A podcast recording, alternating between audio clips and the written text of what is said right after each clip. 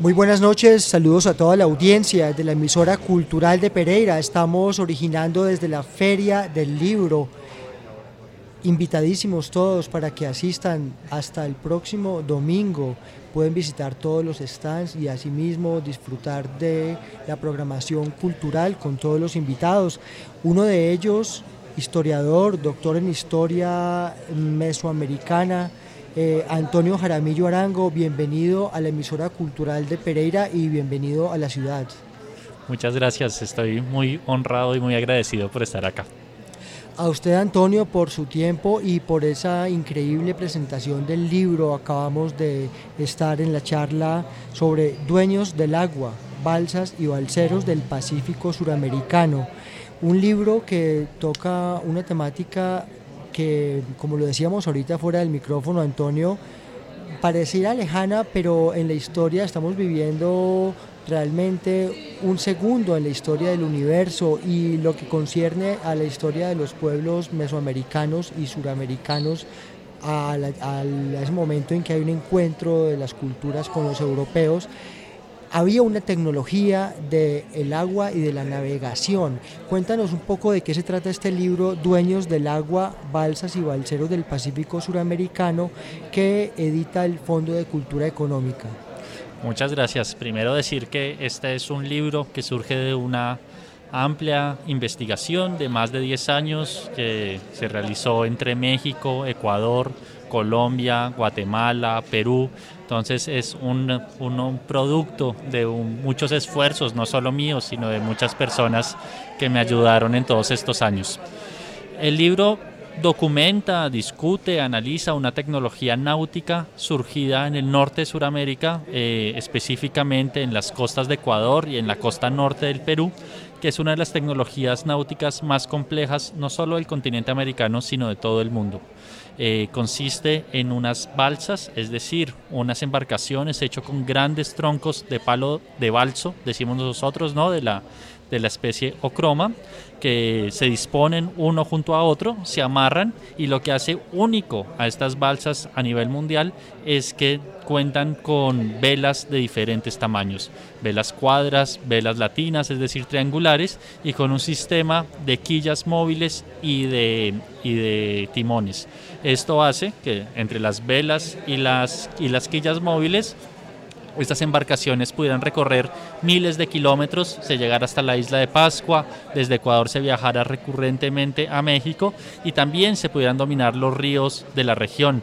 Se remontaba el río Guayas hasta Babahoyo, hasta el actual Babahoyo, que en época colonial se llamaba el desembarcadero. Entonces estos pueblos que habitaban esta zona dominaban no solo los mares, sino todos los ríos de esta hermosísima región acabas de mencionar una palabra que es la palabra tecnología. Evidentemente cuando se dio ese choque de culturas a la llegada de los europeos de muchas naciones, eh, los historiadores contemporáneos como tú tienen como postulado poder revisar incluso las palabras y mm, fijarnos en que no éramos, o los indígenas no eran más atrasados, simplemente había diferentes tecnologías Mm, eso que acabas de mencionar era una tecnología. Era, ¿Estaba más atrás o estaba más adelante que, por ejemplo, los, los orientales, los polinesios o los europeos? ¿Cómo podemos catalogar lo que se encontraron los europeos, que además ellos son los que dicen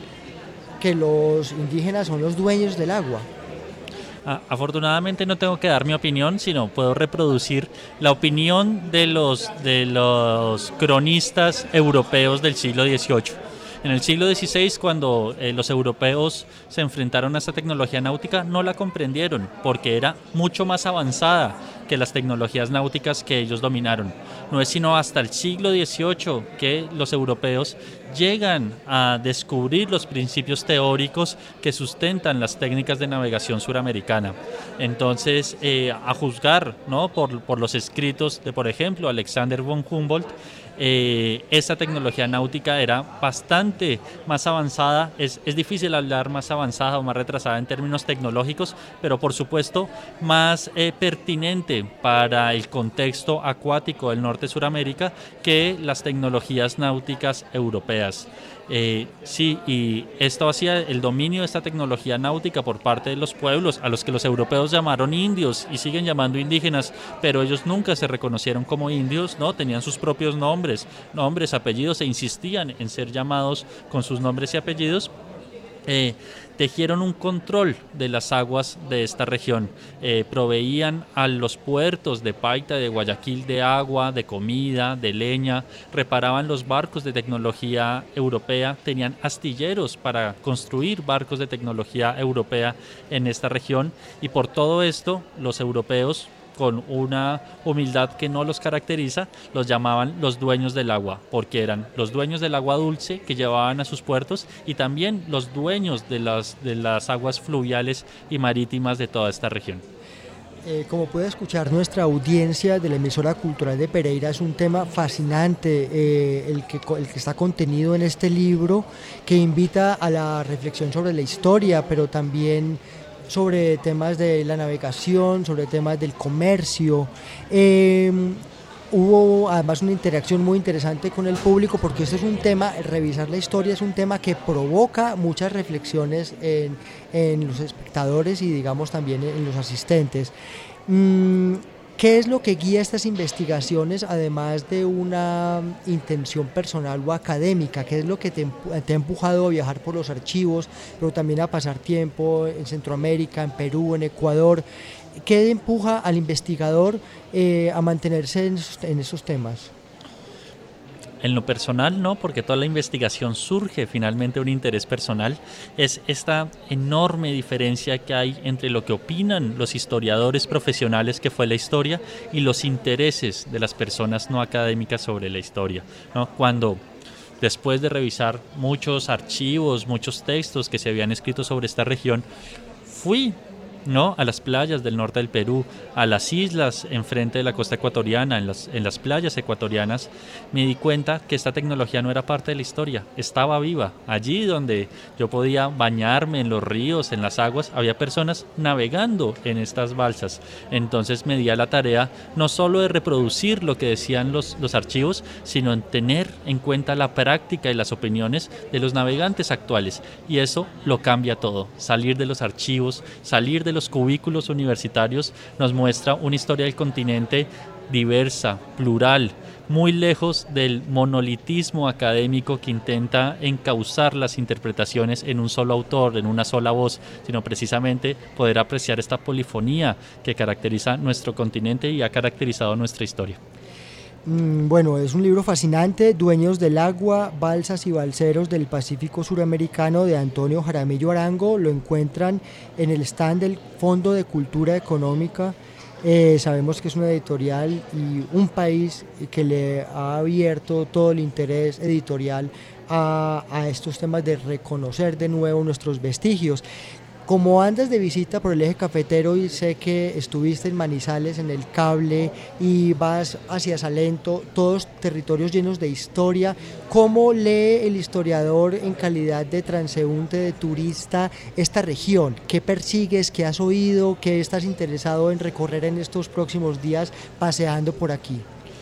No, esta región está lleno de, de historias ¿no? que no son solo eh, historias institucionales, que son las que aparecen en los libros, sino historias en el paisaje, inscritas en el paisaje, historias de, los pueblos que habitaron eh, esta región, ¿no? la historia de los, de los magníficos quimbayas, que son sin lugar a dudas los mejores orfebres de, de toda América, pero también muchas historias personales. Yo mismo soy Jaramillo Arango. Yo vengo de esta región, mi Esto familia. me suena a Manizales, a Caldas, ¿no?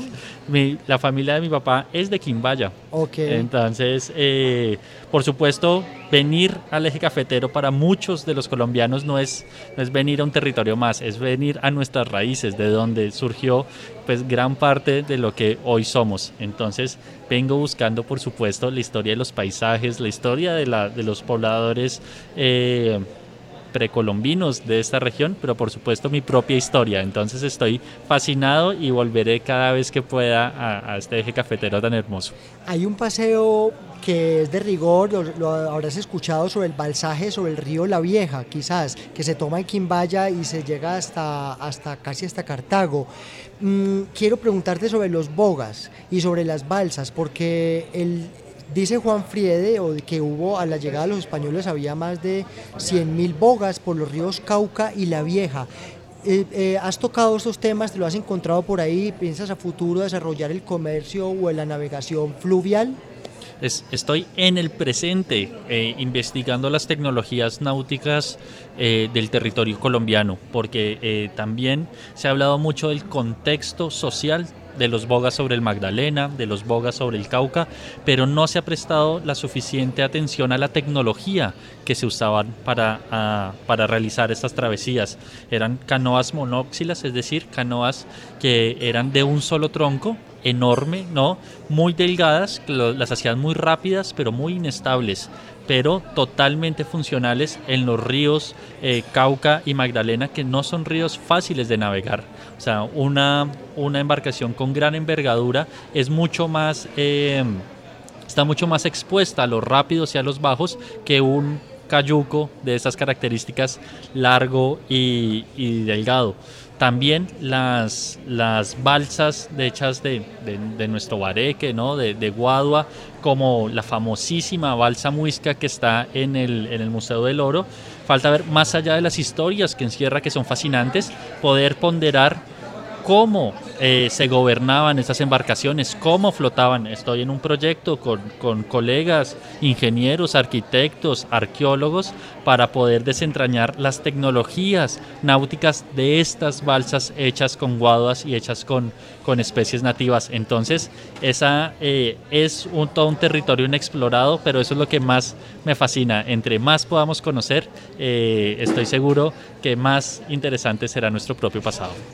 Antonio, fascinante y mira cómo nos toca a nivel local y el presente, la, como lo decías, la historia y todo lo que se, deriva de estas, de estas inquietudes. Bienvenido siempre a Pereira, al eje cafetero y a la emisora cultural de Pereira. Muchas gracias por este libro, Dueños del Agua, Balsas y Balseros del Pacífico Suramericano, Antonio Jaramillo Arango en el Fondo de Cultura Económica. Bienvenido siempre, Antonio, y buen paseo por el eje cafetero. No, muchísimas gracias. Estoy realmente muy honrado.